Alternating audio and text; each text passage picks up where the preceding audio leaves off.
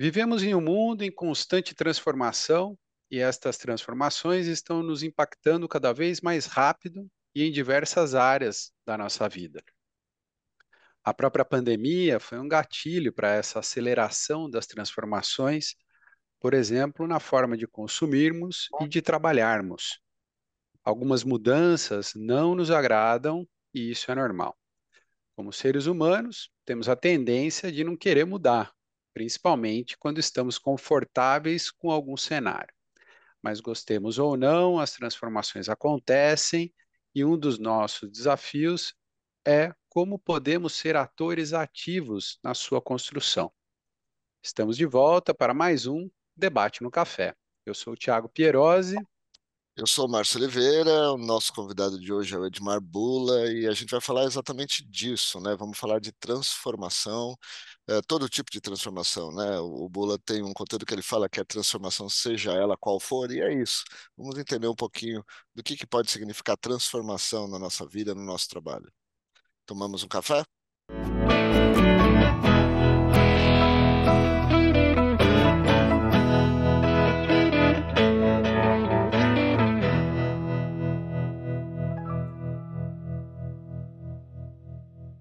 O Edmar Bula é conselheiro, palestrante, escritor e fundador do Grupo Croma, graduado pela ESPM, com especialização em marketing digital pela Harvard Business School e neurociências e comportamento pela PUC. Conselheiro pelo IBGC e atualmente estuda psicanálise no IBPW, além de ter formações em filosofia e música.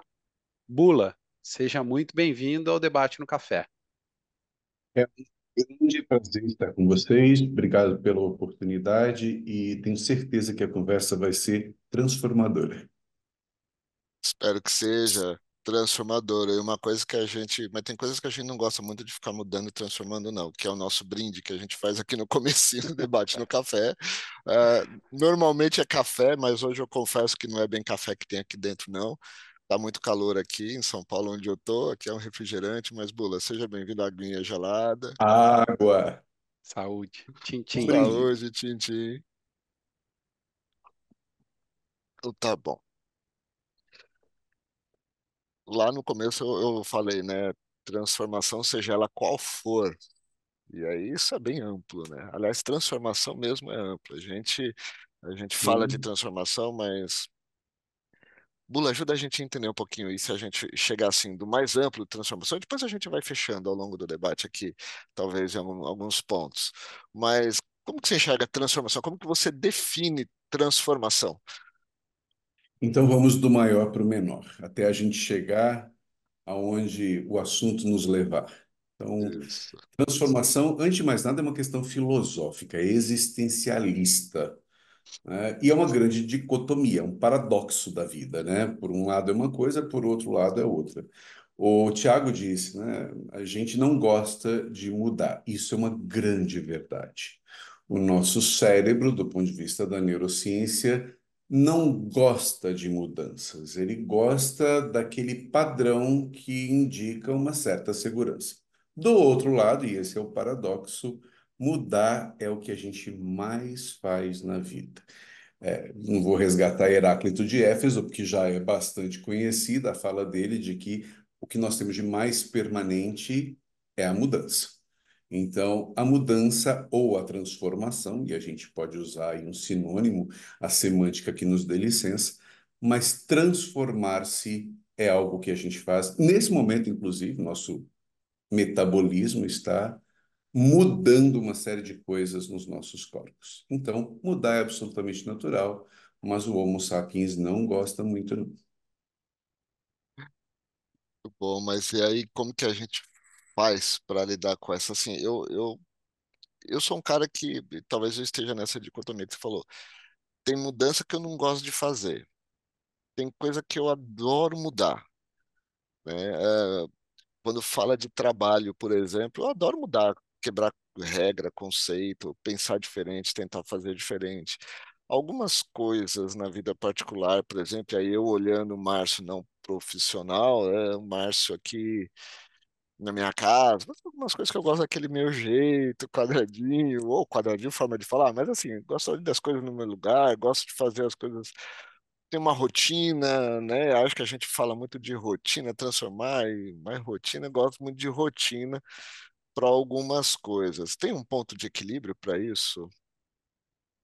Meu querido, ponto de equilíbrio é o que a gente nasce buscando e morre sem encontrar.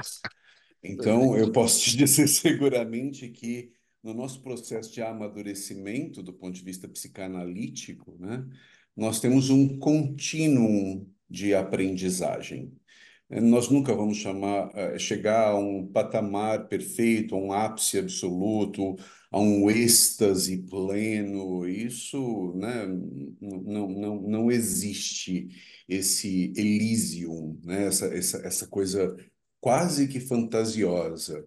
É, mas claro que a gente fantasia muito na vida. Eu também não vou entrar no, nas questões dos tran transtornos obsessivos compulsivos, de gente que gosta tudo muito, né, do mesmo jeito, a repetição das rotinas. Cá entre nós, cada um de nós tem um pouquinho de toque, é, seja lá qual ele for.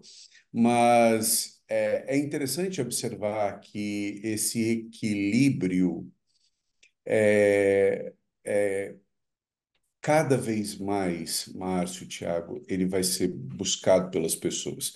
A gente acabou de, de rodar, o Grupo Croma tem quatro unidades de negócios e uma delas é o Instituto de Pesquisa.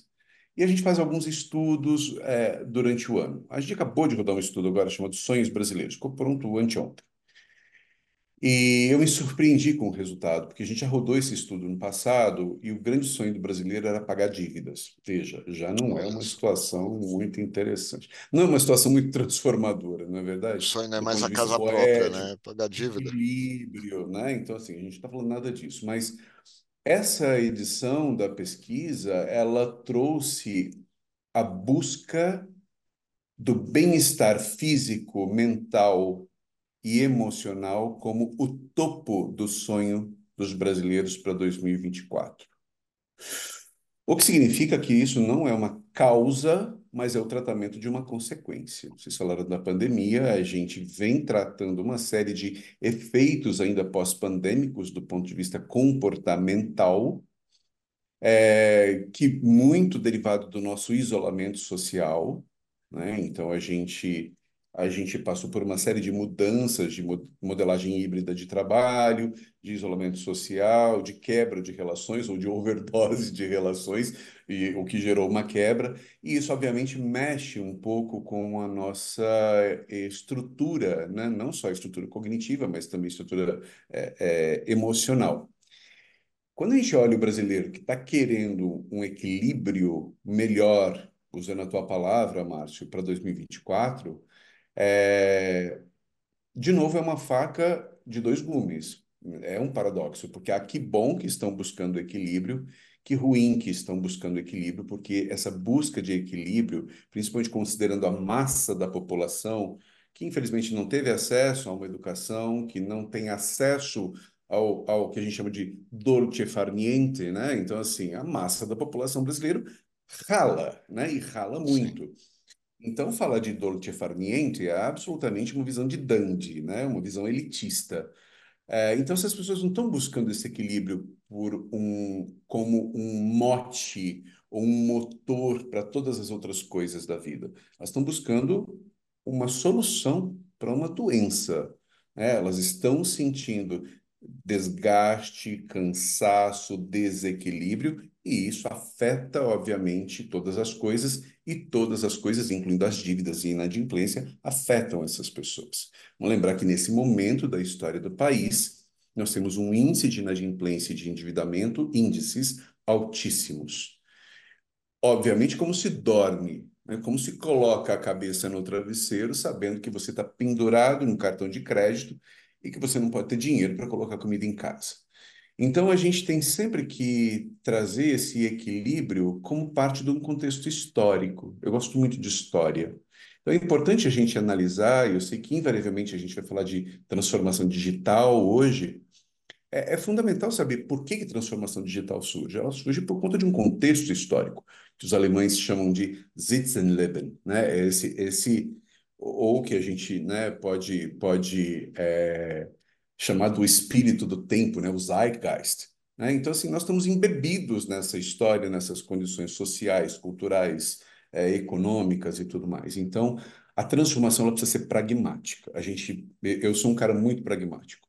Então, assim, ah, vamos falar de transformação, vamos falar de transformação, mas não no sentido etéreo. A gente pode utilizar todo esse arcabouço é, científico para justificar e entender melhor algumas coisas. Mas quando a gente vai para a vida como ela é, a gente precisa, de fato, saber é, como aplicar, como usar aquilo. O que, que, é transformação na vida real? O que é transformação digital de fato na vida real? O que é inteligência artificial na vida real? Né? Porque hoje o mundo se divide em duas castas. Aqueles que falam de inteligência artificial, que é a maioria, e nem sabem que já usa e, e, e, e, tem a inteligência artificial ali como algo distante, e uma pequena parcela que tem consciência que já usa e que usa é, como um fator produtivo e que gera tempo de sobra para aquilo que nos é mais interessante. Eu adoro inteligência artificial porque é um nome bom.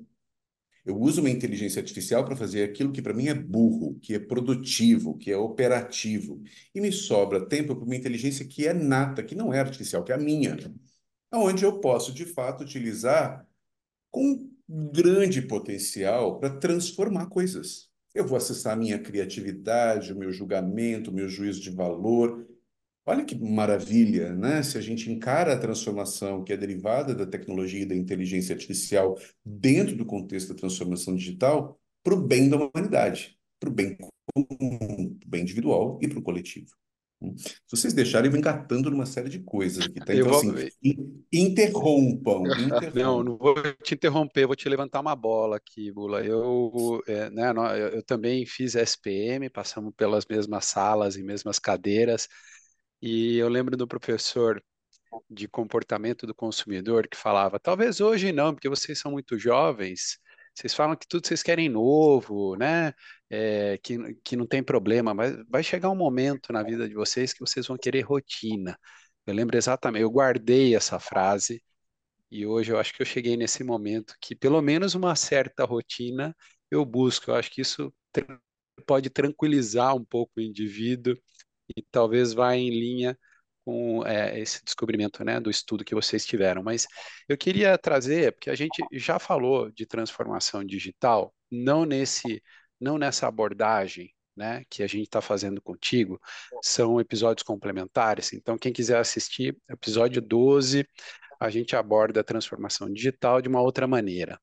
Mas eu queria é, entender, Bula, na, no teu ponto de vista, transformação e inovação, já que você começou a falar de inteligência artificial e outras ferramentas que a gente tem tanto, transformação e inovação é a mesma coisa ou elas se combinam e podem trabalhar juntas para um bem comum? Vamos lá. É uma ótima pergunta. É... Vamos brincar um pouco de palavrinhas aqui. Né? Então, a gente tem transformar a ação e inovar a ação a transformação só ocorre por um processo de inovação. Portanto, inovação está contida dentro de transformação e dependendo do teu contexto ou do teu raciocínio, se é indutivo, abdutivo ou dedutivo, uma está contida dentro da outra e vice-versa. Então, a gente está falando de um frango com tudo dentro quando falamos de transformação e inovação. Então, é, a coisa mais interessante que essas duas palavras trazem dentro da tua pergunta é o sufixo ação. Qualquer inovação deve ser orientada para uma realização factual aplicável preferencialmente para massas, não para massas italianas, para massas de pessoas, é, e que gere um bem comum para uma coletividade. Isso é inovação. Então, assim, nem toda inovação é útil. Se ela não é útil, se ela não compartilha o interesse comum, se ela não é culturalmente relevante, se ela não está dentro de um core business de uma organização, ela é inócua. Agora, se ela responde favoravelmente a essas quatro condições, é uma baita de uma inovação. Então, nós temos inovações, e aí também tem uma outra coisa legal da gente falar de inovação, que é muita gente confunde inovação com tecnologia, ou, ou encaixota a inovação dentro de um, um lustro tecnológico, o que, o que é um equívoco, porque as inovações que são muito mais relacionadas a como se faz as coisas no cotidiano. Então, a mudança de um caminho, é, mudar a maneira como eu cozinho alguma coisa, mudar a maneira como eu penteio o meu cabelo, mudar a maneira como eu corto o cabelo, mudar, mudar a maneira como eu lixo as unhas, ou como o Márcio penteia ou cuida da barba, e o Thiago também, que está barbado. Então, a inovação ela pode ser muito simples, ela pode ser um complemento em cima daquilo que já existe. Ela tem a sua escala que tem a ver com as invenções, que é o último grau dessa, dessa, dessa inovação. E, obviamente, tem uma, uma linha aqui transversal chamada risco. Quanto mais disruptiva a inovação, mais risco ela traz. E aí eu vou pegar a história da transformação e dizendo, e você disse lá, a gente gosta da rotina, o professor da SPM falou. Isso é uma questão ancestral nossa de espécie humana. A gente não gosta de mudanças de fato por uma questão de proteção, sobrevivência, etc, etc. Quando a gente fala de ambiente corporativo, a gente junta esse Homo sapiens com o, o mau entendimento da inovação e transformação, a gente fala, ah, entendi porque é tão difícil, ou foi tão difícil pegar é, o, o, contexto de transformação, transformação digital, de inovação nas organizações. Né? E ainda existe muita confusão. Né? o, o, grupo que eu trabalho e que eu fundei tem por assinatura Design de Inovação. Muito complexo explicar isso em 2010. Hoje é um pouco mais fácil. Mas quando a gente fala de inovação simples, acessível, palpável, obviamente metodológica, e ela precisa ser estruturada, e começa a levar isso para as organizações, desmistificando o processo do que é inovação, do que é transformação, a gente começa a pegar as coisas, leva para a ação e aquilo começa a ser incorporado numa rotina. Então, mudar uma disposição de uma sala para que a audição das pessoas seja melhor, né, a acústica seja mais agradável, ou para que a iluminação não, não, não atrapalhe a visibilidade, é uma inovação. Né? Então, pequenas mudanças que trazem benefícios coletivos, que são úteis, que são culturalmente relevantes, que compartilham interesse comum e que atuam no core business, são inovações que são benéficas. E a transformação está dentro desse contexto todo, minha gente. Então, quando a gente fala de é, transformação, eu me lembro que em 2012, 13, a gente começou a falar de marketing de transformação, que era a forma de usar algoritmos e usar inteligência, ainda a gente não falava de inteligência artificial, mas de inteligência que não era humana para customizar processos de investimento em mídia, por exemplo, e para mudar o mindset das organizações. É, nos tempos idos, em 2008, ainda 2007, antes de, de, de Chroma, eu estava na Nokia e nós já garantíamos lá 30% de investimento para digital de todo o budget de marketing. Isso era absolutamente inovador, mas tinha um objetivo claro, uma finalidade clara, que era mudar o mindset, dizendo, olha, o mundo está indo por aqui. Não é fácil. E por quê? Porque as pessoas não gostam de mudar. E por que elas não gostam de mudar? Porque elas precisam de segurança. E quando a gente fala de disciplinas ou conteúdos novos ou competências novas, a gente lida com o território da ignorância. Eu não sei, e quando eu não sei, a gente tem algumas possibilidades de reação. Ou eu ataco, porque eu não sei. A eu ignorância. Tenho medo, né?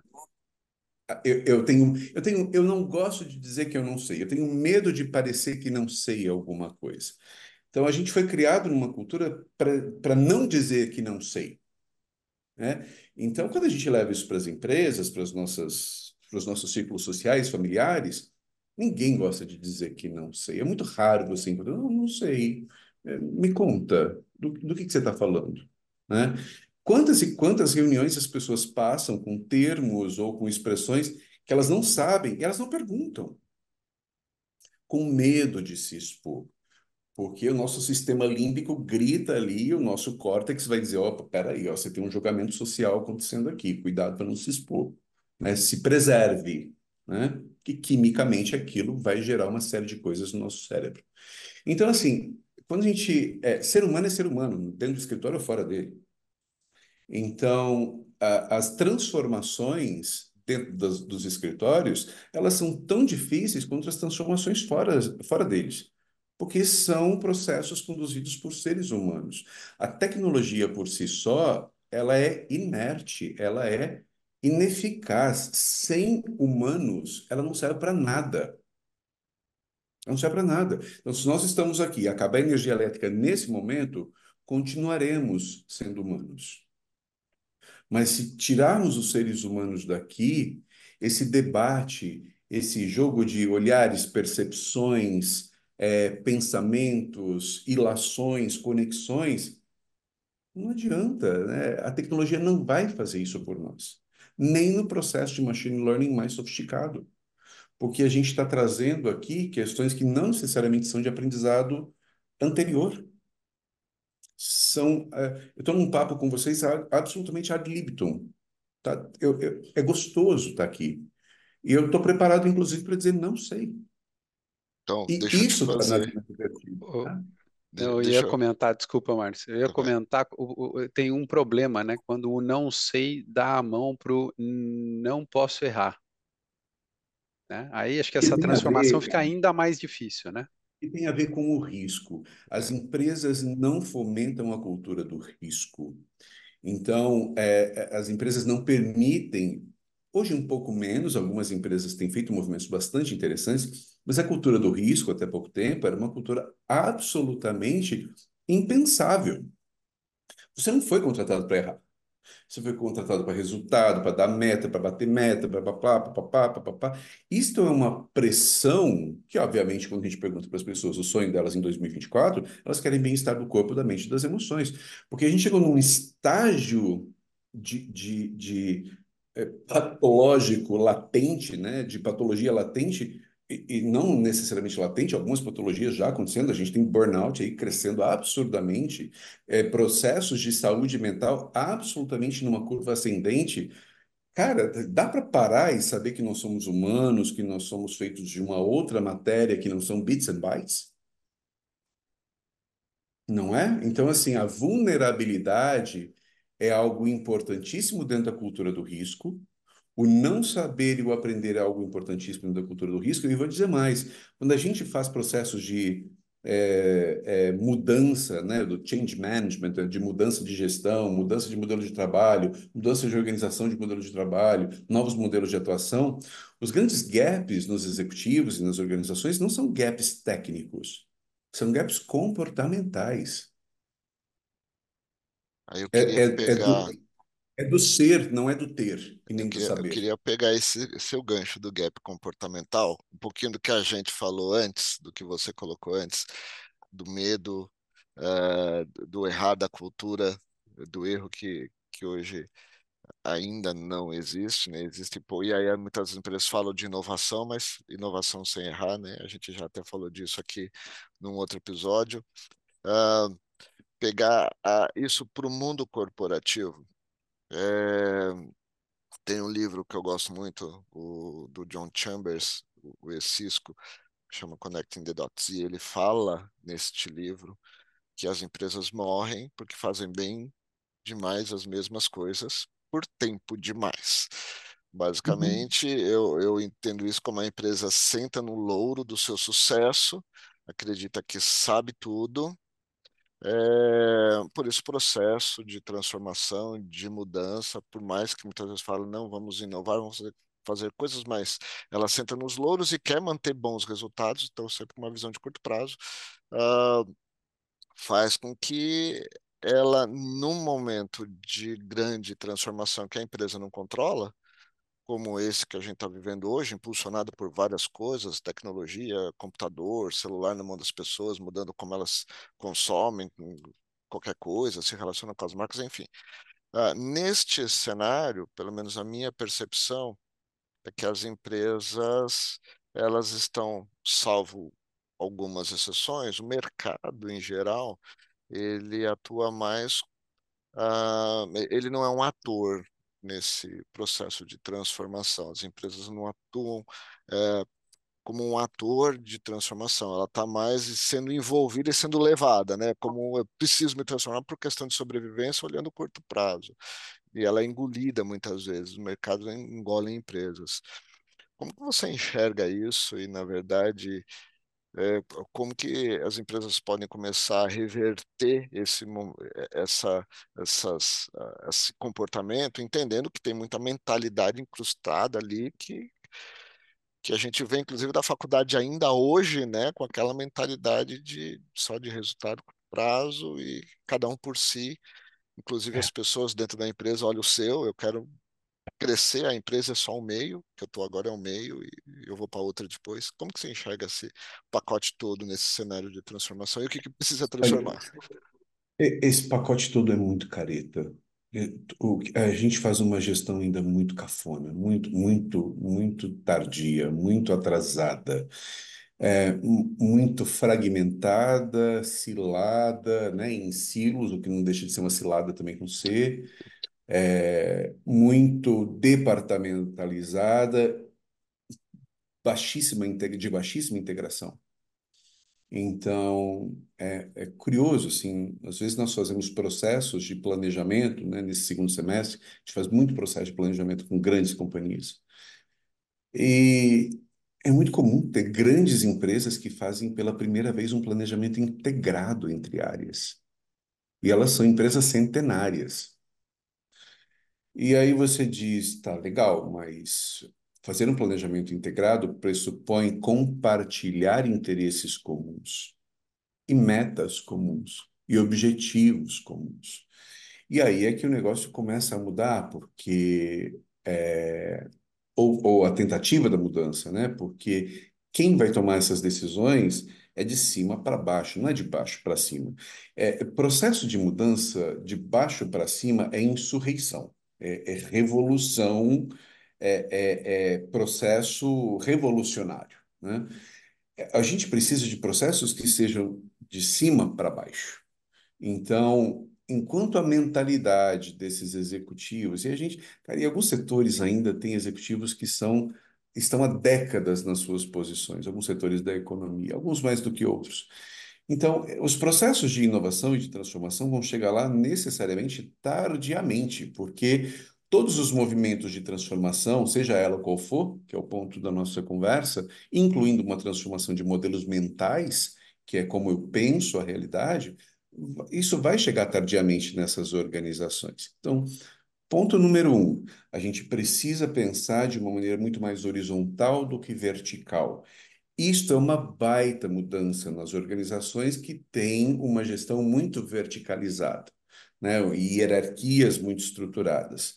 As empresas confundem muito hierarquia funcional com modelo de organização de trabalho. Eu posso ter uma empresa estruturada verticalmente, mas o modelo de organização de trabalho pode ser Agile Scrum, por exemplo, e ele é absolutamente achatado, ele é horizontal. Mas é muito difícil. Aí entra a questão da ignorância, a questão do nunca ter feito antes, a questão do eu não quero entender. Isso é risco, então eu desconheço, eu sou ignorante, eu não vou fazer. E as empresas refutam muito esses movimentos, que na maior parte das vezes querem ser de baixo para cima.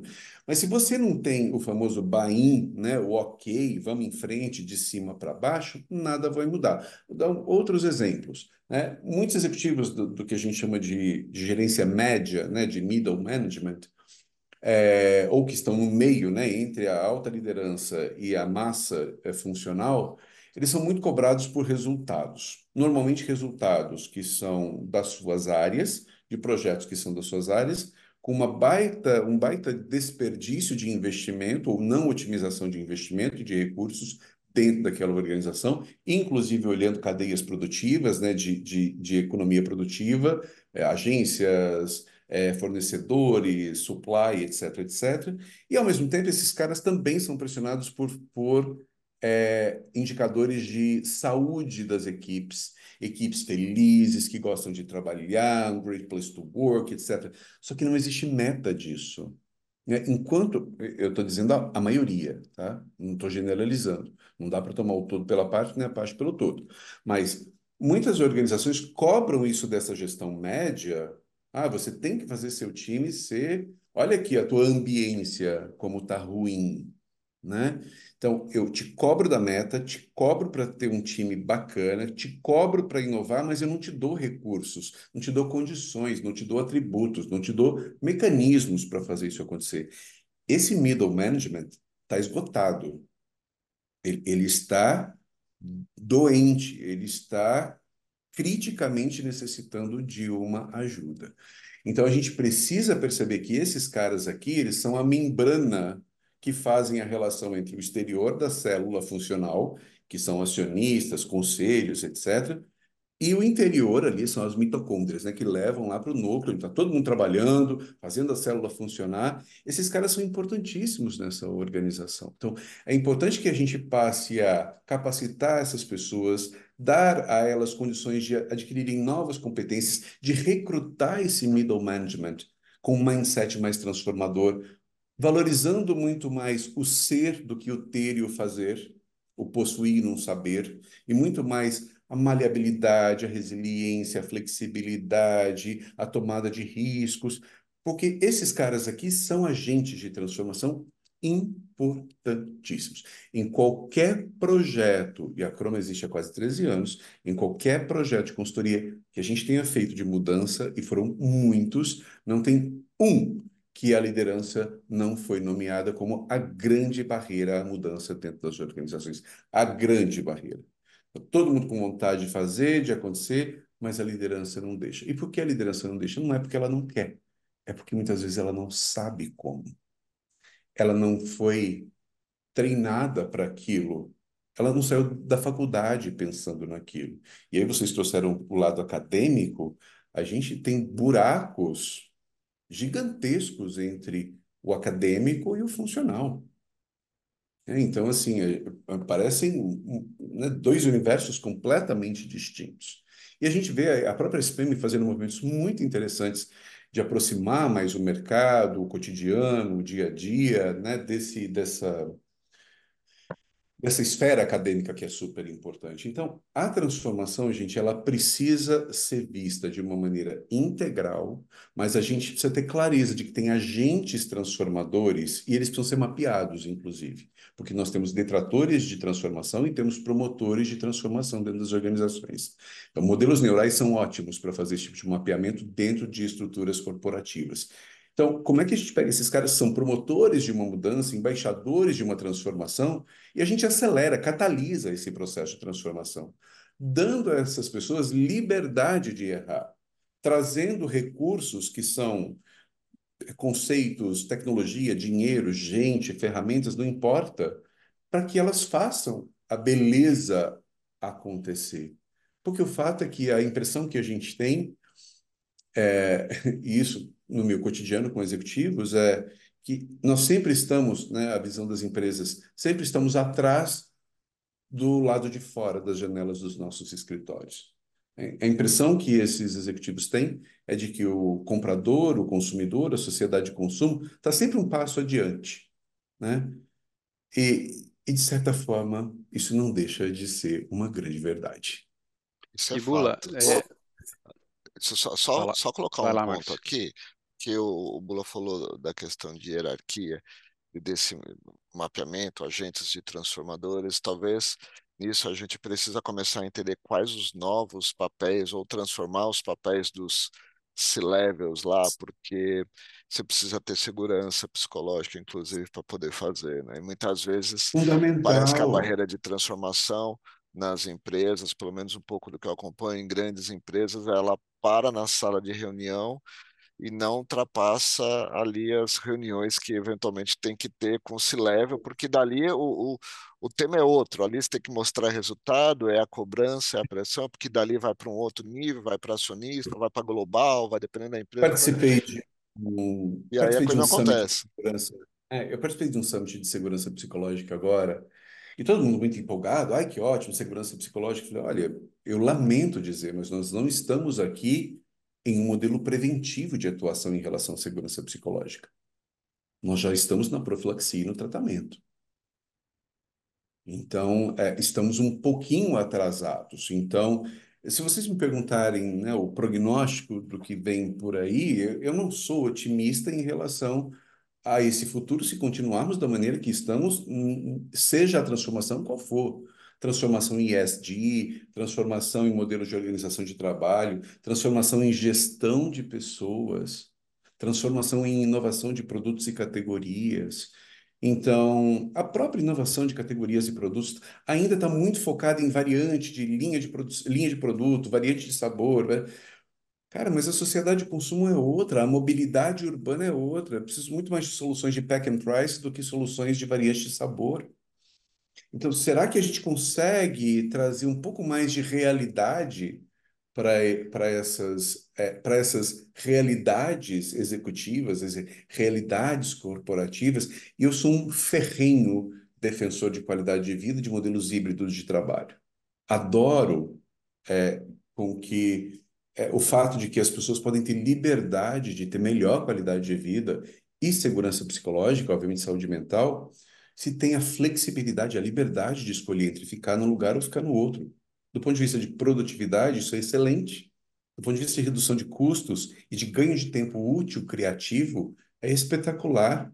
E aí, de novo, né, a gente está falando de modelos de transformação, a inteligência artificial entra nesse contexto fazendo atividades que tomavam muito tempo da gente, isso em diferentes campos e diferentes áreas e diferentes modelos de atuação, em diferentes ferramentas e disciplinas. Inteligência artificial é uma mão na roda para nos garantir tempo de sobra para fazer aquilo que o ser humano faz muito bem, que é pensar criativamente, buscar soluções, curtir a delícia de poder não fazer nada e relaxar, have a break, dar uma respirada, vai curtir a vida, porque esse modelinho que a gente criou, né, assim, de cinco, depois de, de, de Segunda Guerra, de, né, que vem de Revolução Industrial, a gente ainda vive respiros, é, fumaça, fuligem de Revolução Industrial no nosso modelo de gestão que trabalhar muito é muito bom, que ser workaholic é muito bom, que mandar e-mail no final de semana é uma maravilha, que trabalhar até 8 horas da noite. Cara, assim, eu não tenho dó nenhuma de dizer para cliente ou para quem quer que seja, não vou, não me sinto confortável em ir nesse horário, é muito trânsito, vai demorar demais, ou você marca a reunião em outro horário, ou a gente faz de uma outra forma. Presencialmente não tem condições. Não vou deixar de a cuidar da minha academia de manhã cedo para atender uma, uma reunião nove horas da manhã na esquina da JK com a Faria Lima. Não tem sentido aquilo. Demora duas horas para chegar naquele lugar. Então, esse peso do que significa qualidade de vida. Os, os, gregos faziam muito, isso muito bem. Eles tinham dois conceitos de tempo, né? O tempo é, cronológico e o tempo de qualidade. Cronos então, e Kairos. Exato, assim, a gente precisa ser muito mais Kairos. A, a, gente aprendeu a ser muito crono o tempo inteiro. Olha a agenda, vê o e-mail, fica grudado nesta, nesse smartphone. Cara, já antes da virada de 2010, nós já fazíamos investigações sobre a relação das pessoas com seus smartphones. E as pessoas já diziam que era a própria extensão do corpo. Isso é aterrorizante aterrorizante. Então, nós criamos um modelo do qual, infelizmente, nós nos tornamos reféns. E agora nós somos pressionados por uma série de fatores a romper com esse padrão. Só que, como a gente resgata no início da conversa, a gente não gosta de mudar. A gente não gosta de quebrar padrão. E aí, como é que fica? Eu preciso tomar risco. Eu preciso trazer respiro, eu preciso oxigenar essas estruturas. Eu preciso trazer um frescor criativo. E a gente tem recursos para isso. Então, ao invés da gente falar de, cara, ah, vamos regulamentar a inteligência artificial. Né? Eu falo disso porque, para mim, é uma batata quente que está pipocando aí. Cara, antes de falar de regulamentação, ela é absolutamente necessária. Mas será que dá para a gente sentir um pouco mais o gosto dessa história? Porque muita gente fala de regula regulação de inteligência artificial e nunca usou. Vai então, a partir assim, de premissas só, né? E não cara, vai no embalinho, vai na manada, vai na onda. Então, assim, para que precisa ser. A, a inovação está na exceção, não está na regra. É, isso que os cientistas fazem em laboratório. 100 casos, 99 deram o mesmo resultado. Um deu diferente. Cara, eu preciso olhar esse um. Eu não posso descartar esse um. A mudança, o ponto de inflexão, está ali. Muitas vezes, é muito comum a gente ter que explicar, a gente já faz design sprint, sabe? Não sei nem quanto tempo mais, mas as pessoas insistem às vezes em fazer modelos de é, criativos e colaborativos baseados em hierarquia. Cara, não vai funcionar. A gente está falando de papéis, não está falando de funções. Então, é, é, vamos nos abrir a um modelo que não é hierárquico. Está tudo certo a hierarquia em relação a benefícios, salário, tudo certo. Você pode manter isso. Não tem nada errado com relação a isso. Agora, o modelo de organização de trabalho precisa ser diferente. O modelo de organização de trabalho que nós temos praticado nas últimas décadas leva as organizações a um processo de falência. Ela é, é de dentro para fora, ela é intra, né? ela, ela está se é, implodindo. E isso é muito ruim. Por isso que a gente tem falado tanto de saúde psicológica, talvez por isso que a gente tenha falado tanto de transformação, cada vez mais como uma necessidade. Todas as vezes que eu vejo a palavra transformação, eu falo, alguém está com necessidade de alguma coisa. Que é. Né? Porque é. É isso. bom. Você falou aqui de saúde psicológica, né, Bula? É segurança psicológica. Segurança, essa saúde, esse, esse contexto. Eu lembrei, para quem gosta de ler, tem um livro que chama Sociedade do Cansaço, de Byung-Chul Han, que é super interessante quem não quer ler uma coisa né, tão filosófica, tão não, não é nada extenso, mas é uma leitura um pouco difícil, vamos dizer assim.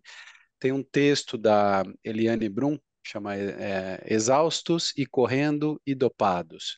Também é um texto muito bom, que vai muito nessa linha do que o Bula está falando, que eu acho que faz a gente repensar o que, que a gente quer né, para a nossa sociedade e como a gente quer transformar essa sociedade e trazendo para o contexto nosso de empresas, é, aí que eu queria te perguntar, Bula, faz, existe um passo a passo de uma implementação de uma transformação além dessa cultura organizacional que você já comentou e disse que é essencial? É, a cultura organizacional é, é, é, um, é um tema à parte, né? Então, a cultura organizacional é aquilo que representa de fato as pessoas daquele ambiente, daquele lugar. Então, eu, eu vivo num microcosmos da cultura da minha casa. Eu tenho códigos culturais específicos aqui dentro. Mas eu vivo num macro ambiente que se chama cidade de São Paulo, que é uma metrópole, que tem outros códigos culturais que coadunam ou não com os meus códigos culturais. Então, uma organização é a mesma coisa, ela é formada por uma miscelânea de códigos culturais que se estruturam em valores, crenças, comportamentos e rituais. Então, essa é a base de tudo, né? Cultura, ela precisa ser vivida, ela precisa representar genuinamente um, um grupo social, né? Mesmo que seja dentro de uma, de uma empresa. Eu acabei de, de publicar, achei anteontem, um, um artigo chamado 10 Passos para a gente é, ter mais saúde e, e, melhor produtividade em 2024. É exatamente, né, cultura é um, um desses itens, é exatamente isso que a gente está falando. O outro item era justamente é, exercitar a diversidade, cara, porque a diversidade, não estou falando de, só de gênero, de raça, não é disso, eu estou falando de diversidade mental. Não existe inovação em consenso, inovação depende de divergências, ela depende de paradoxos propositivos, de algo que busca o bem comum como finalidade, uma solução comum.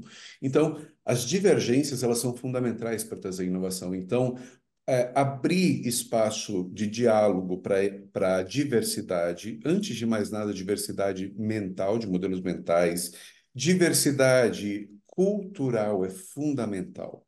Então, nós vivemos num país continental com diferenças culturais absolutamente gritantes entre regiões E a gente insiste em colocar como gestores de marketing, por exemplo, ainda pessoas brancas, heteronormativas, que fizeram faculdades de elite, como aqui eu fiz, inclusive. Né? Eu estou dentro dessa, dessa. Eu só não sou heteronormativo, né? mas eu, eu sou, eu represento uma elite, eu sou. Eu estou num lugar de privilégio, eu preciso ter esta consciência né, como pessoa branca, com acesso a uma série de recursos que a maioria da população não tem. Então a gente, e, e eu não posso acreditar que a minha lente é a lente do Brasil.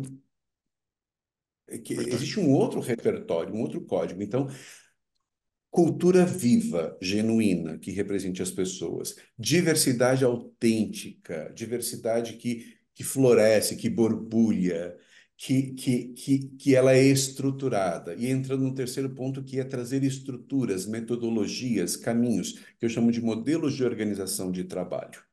E, claro, isso tudo envelopado do ponto de vista corporativo dentro de planos integrados, metas comuns, das quais a qualidade de vida e equipes felizes também façam parte de sucesso, como, por exemplo, faturamento, EBITDA. Enquanto a gente não falar de é, se alguém viesse, se eu tivesse um chefe hoje, um CEO, e trabalhasse numa empresa, e ele falasse para mim: você precisa entregar uma equipe, né, subir 10 pontos a avaliação da ambiência do teu time, tá, tá, tá. Cara, não sou remunerado por isso, é assim que a maioria das pessoas pensam. Não está no meu pacote de entregas, eu já tenho uma cacetada de coisas para fazer. Eu vou ganhar o quê com isso que você está me dando? Porque a nossa relação corporativa não é uma, uma relação diletante. Ninguém está lá porque ama trabalhar para uma grande organização. Existe uma entidade suprema chamada boleto. A gente trabalha para ter para pagar dívida, para comprar a casa. A gente vive numa sociedade de consumo. A gente escolheu o modelo capitalista para viver. Se a gente não quer viver no modelo capitalista, vai viver em outro lugar. Então, assim, é, não, é, não é pecado nada disso, mas me dê condições para, de fato, exercer aquilo. Então, um bom caminho é começar a colocar essas, essas cobranças que tornam esse middle management absolutamente achatados, é um sanduíche nesses caras, e dar condições para essas pessoas de fato exercerem inovação e transformação de uma maneira que seja clara, autêntica, transparente e com recursos, né?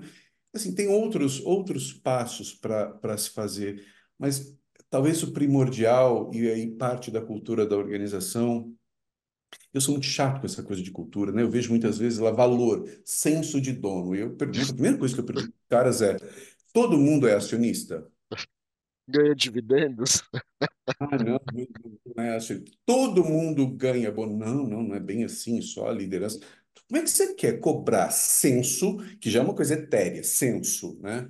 O que, que é censo? Censo, censo, né? Censo de dono. Cara, eu não tenho nenhuma casa própria para morar. Você está me pedindo que eu tenha censo de dono com essa empresa desse tamanho? É algo tão distante da realidade das pessoas. Então, assim, essa galera que está aqui no top management, né?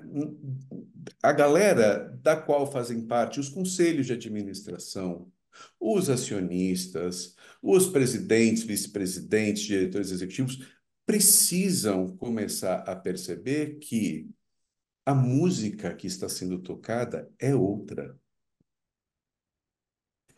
Pressão não funciona. E a gente chegou num nível de suportar pressão que já está na exaustão. Haja vista índices de qualidade de vida, de saúde mental e de segurança psicológica. Só piora.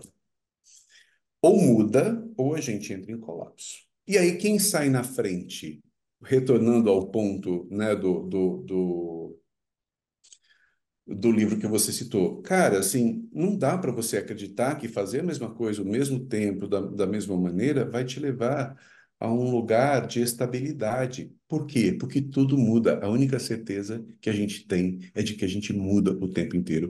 E se você não muda ou acha que não muda, porque é um engodo achar que você não está mudando, porque as estruturas mudam, os modelos mentais, os pensamentos mudam, as pessoas vão e vêm. O mundo está mudando mais rápido que você. E aí, se você vive num modelo capitalista do qual você escolheu fazer parte, você tem uma coisa chamada concorrência. Então, é, é, acho bom começar a olhar o que o coleguinha está fazendo do lado de uma maneira também estruturada. Né? Então, sabe, planejamentos menos ensimesmados, estratégias autênticas, que não sejam focadas né, no próprio umbigo, modelos muito mais abertos, livres, vulneráveis. É, é uma, é a, eu diria que esta é a beleza de ser humano, é, é, é exercer a nossa plenitude de humanidade. Errar, acertar, fazer de novo, ser coletor, ser caçador, usar inteligência artificial, mudar de lugar, ser nômade. Vamos brincar com essa história. A gente tem uma herança de 200 mil anos aqui. Por que, que a gente está querendo ser né, os fodões né, do século XXI? Isso é uma bobagem. Isso é uma bobagem. A gente não é nada nessa existência. Nossos amigos dinossauros viveram muito mais em relação a tempo de existência nesse planeta do que a gente. Olha o que aconteceu com eles.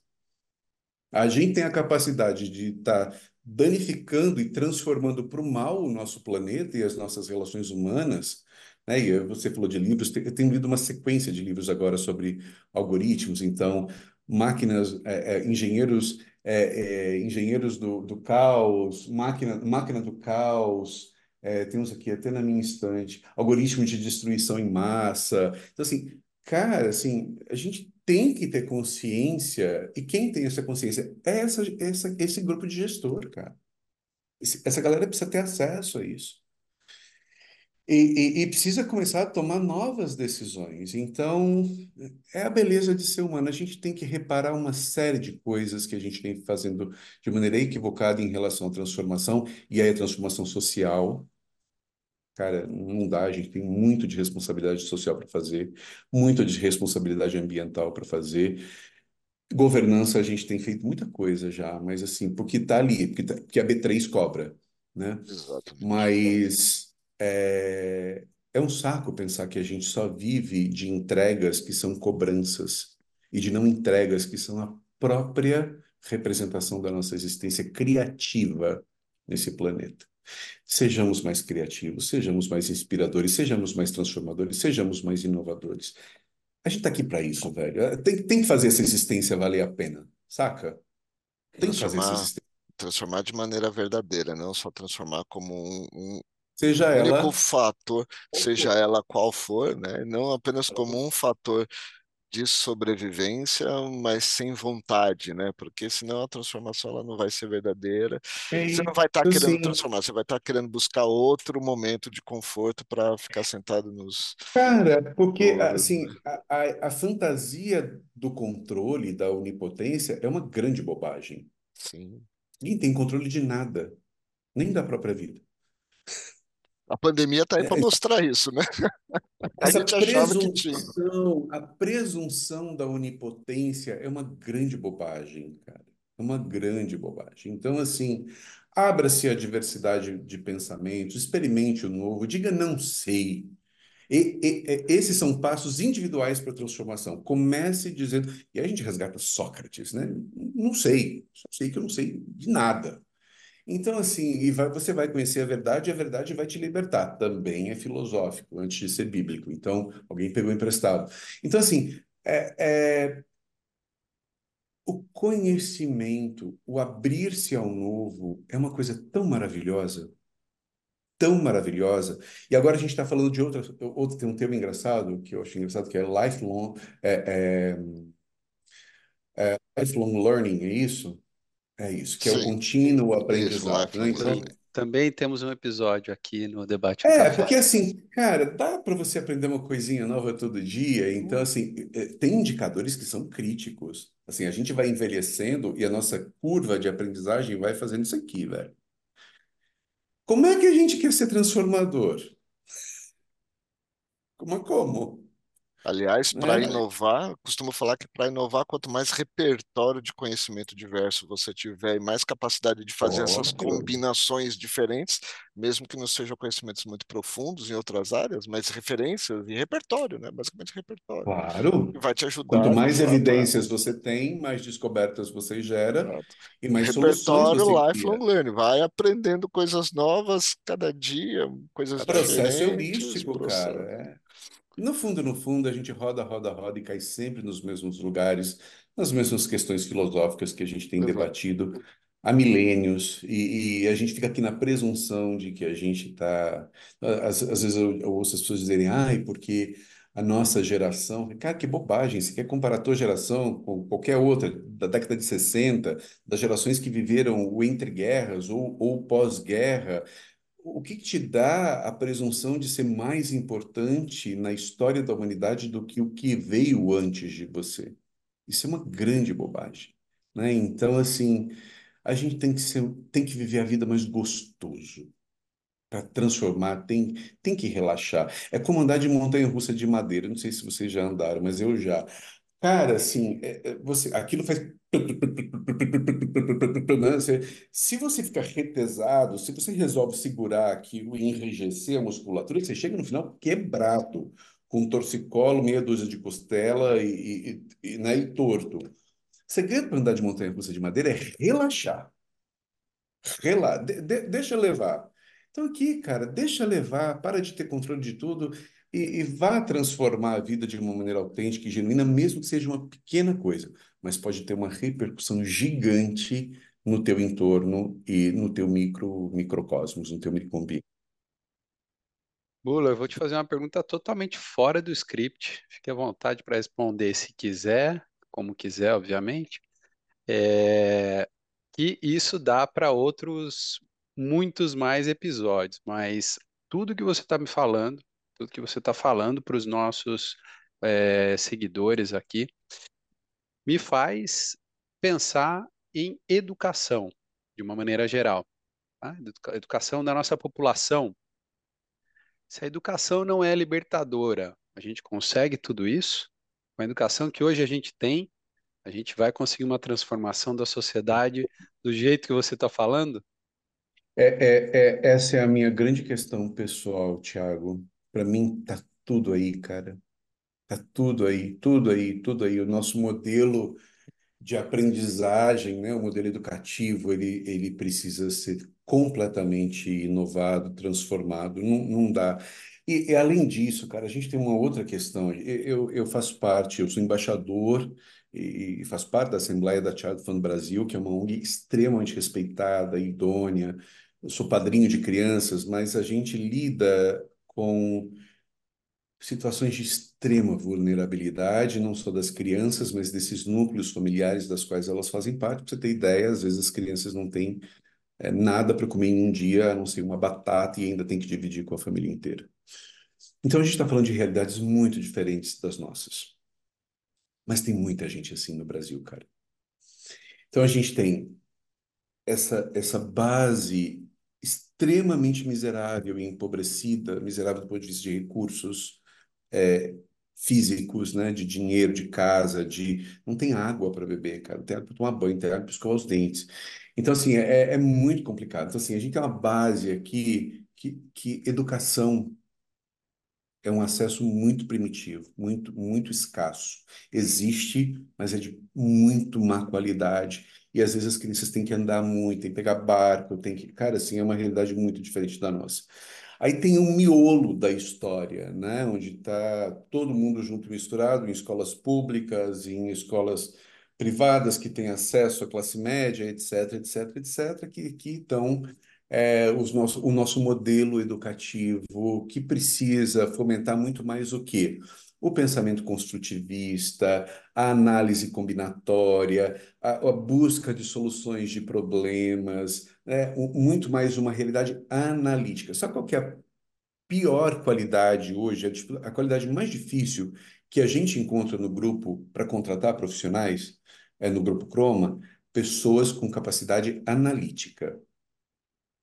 Isso é muito difícil, isso é culpa do nosso sistema educativo. Se eu não tenho capacidade analítica, se eu estou criando uma massa de pessoas que não sabem fazer um julgamento, uma análise cruzada, multivariada, pela cabecinha, não estou falando de estatística aplicada, e que consiga orientar, tomar decisões, eu, o que, que eu posso esperar dessa horda de pessoas em relação a tecnologias como inteligência artificial?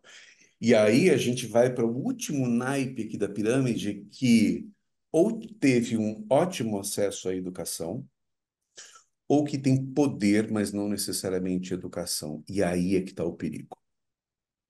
Aqui é que está o perigo. Porque, de novo, o processo é top-down.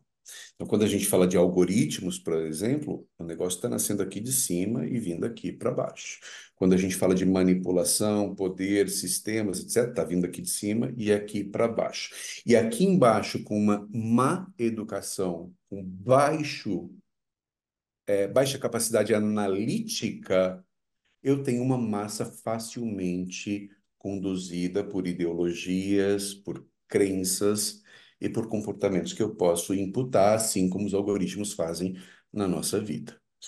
Então, este para mim é o ponto nevrálgico da história. Acesso universal a uma educação que seja de fato de qualidade, que promova análise, análise crítica, combinação de situações, resolução de problemas, uma educação que seja muito mais construtivista, porque senão não vai funcionar. E aí, amigo, quando isso vai acontecer no Brasil, e é por isso que eu digo para os próximos anos, o meu prognóstico, infelizmente, não é positivo, não vejo essa mudança acontecendo no nosso país, infelizmente. Né? E a gente vê países como né, a Finlândia, país que eu já visitei muitas vezes, né? eu trabalhei com finlandeses. É uma diferença cultural absurda, é gritante um dos melhores, se não o melhor sistema educacional do planeta Terra. E que agora desfruta de índices de felicidade, que é alguma coisa que estão medindo, não sei como mede, eu estou pegando só uma, uma referência, que não analisei o índice, mas de uma sociedade considerada feliz. E não é por acaso a felicidade e a educação serem diretamente proporcionais nessa avaliação. Isso não é por acaso. E eu estou falando de um país que tem metade do ano no frio, com neve, no escuro, né, e com todos os problemas. Não é o, um, não é o jardim do Éden, mas também não é um país de dimensões continentais como o Brasil, mas que tem as suas dificuldades, que tem os seus desafios. E que é muito mais fácil de, de, de, de, de né? Então, assim, são proporções muito diferentes. Quando a gente pega Portugal inteiro, que tem uma, menos da população uma população menor do que a, a São Paulo metropolitana, cara, gerir o Brasil é um negócio hercúleo, né? não é tarefa fácil. Ainda mais esse modelo de transformação integrada, planos integrados entre estados, é, educação integrada, modelos transformadores de gestão pública na saúde, né? Sabe qual é o, o sonho nessa pesquisa de sonhos brasileiros? Que o, o brasileiro menos com que ele menos sonha, com que ele tem menos expectativa? Política. Sonhos relacionados à política. Por quê? Porque o brasileiro não se interessa em política? Não, porque ele está absolutamente descrente da política que existe por aí. Eu não estou falando de partido, não estou falando de quem é o presidente, não estou falando nada disso. Eu estou falando de sistema político, como a gente resolve as coisas nesse país. Então, na mesma situação onde eu tenho crianças que têm uma batata para comer no dia, que não tem água para tomar banho, água potável para escovar o dente, nem para beber, eu tenho uma galera, uma miríade de gente desfrutando de benesses que não fazem o menor sentido num país com tanto contraste social quanto o nosso. Então, é, e, a, e aí que a minha fala de ser prático, de ser pragmático, de trazer inovação para a vida real, a transformação para a realidade, é disso que eu estou falando. Não adianta a gente enfeitar essa árvore, endeusar a inovação, endeusar a transformação.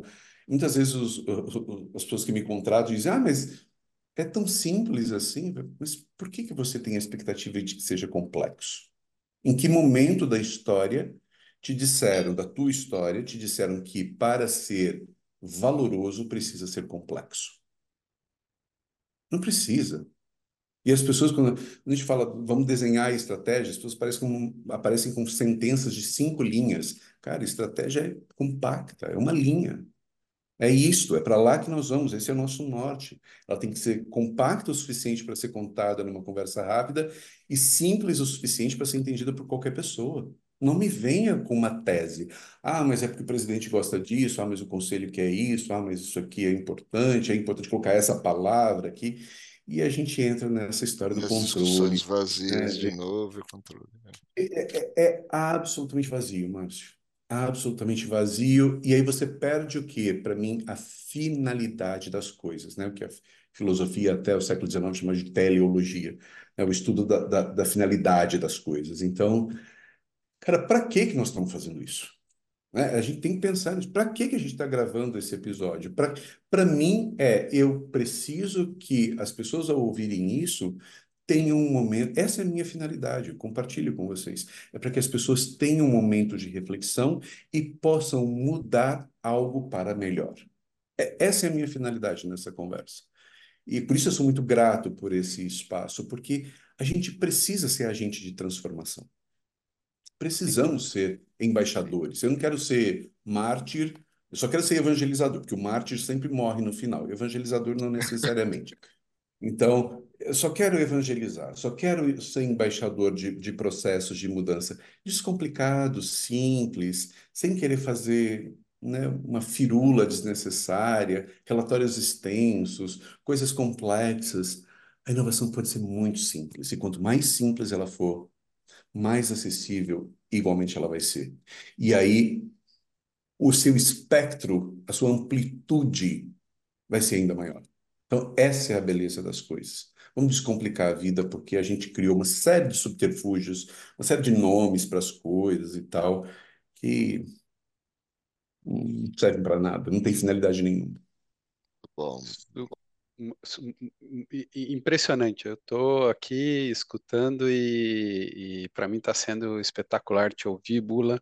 Você falou de felicidade, como medir felicidade. Eu vou aproveitar o gancho para falar de mais um episódio, episódio 34, que a gente falou de felicidade interna bruta, que é um indicador que foi criado pela ONU em 2012, e a Gladys explica para a gente como é que funciona e como é que se mede um pouco disso. E eu acho que é um pouco da nossa proposta aqui, né? É, é disseminar conhecimento, né? O que a gente busca fazer, sempre trazendo convidados como Bula, especialistas no que estão falando. Eu normalmente faço aqui de timekeeper. Desculpa, Bula. Eu gostaria já de pensar no nosso segundo episódio, porque o tempo passou voando, pelo menos para mim. Imagino que para quem está nos ouvindo até agora também tenha sido. Eu já vou me despedir, te agradecer super pela tua passagem aqui, pela tua disponibilidade para estar com todos, para estar com a nossa audiência. Paz para o Márcio, para também, né, para você fazer o fechamento por aqui. agradeço também, Bula. É, compartilho com, com a sua intenção se esse episódio serviu para quem nos acompanhou, nos está assistindo, ouvindo. É, funcionou como um gatilho, né? Inspirou para transformar, mas transformar para algo bom, não transformar apenas com interesses egoístas, mas transformar com algo bom, né? Algo que, que vai fazer bom para uma, pra uma coletividade, seja pessoalmente, seja na sua empresa. Que bom, acho que cumprimos a tarefa aqui então. Basta um para mim que já fico, fico feliz. Bula, obrigado, obrigado pelo seu tempo, pela dedicação e a importância que você deu aqui também para esse espaço, tá bom? Agradeço de verdade. Regina, eu agradeço imensamente tê-los conhecido e ter tido a oportunidade de conversar com vocês. Eh, Eu não tenho a pretensão nenhuma de esgotar nenhum assunto, eu estou aprendendo sempre, e eu aprendi muito com vocês hoje, então agradeço por isso. E, e quero elogiar vocês e parabenizar pelo, enfim, pelo canal, pela conversa, pela estrutura, pela organização, pela gentileza e pela generosidade. E que nós tenhamos um 2024 cheio de, cheio de sonhos mais realizáveis. Os brasileiros disseram que apenas 17% dos brasileiros esse ano disseram que realizaram seus sonhos em 2023. Seja, seja ele qual for, né, o sonho. Então, que em 2024 a gente consiga realizar mais mais sonhos, né? Que sejamos felizes, meus caros. Muito obrigado, um ótimo 2024 para vocês. Obrigado. E para quem nos acompanhou também aqui, até o próximo debate no café. Tchau. Tchau, tchau.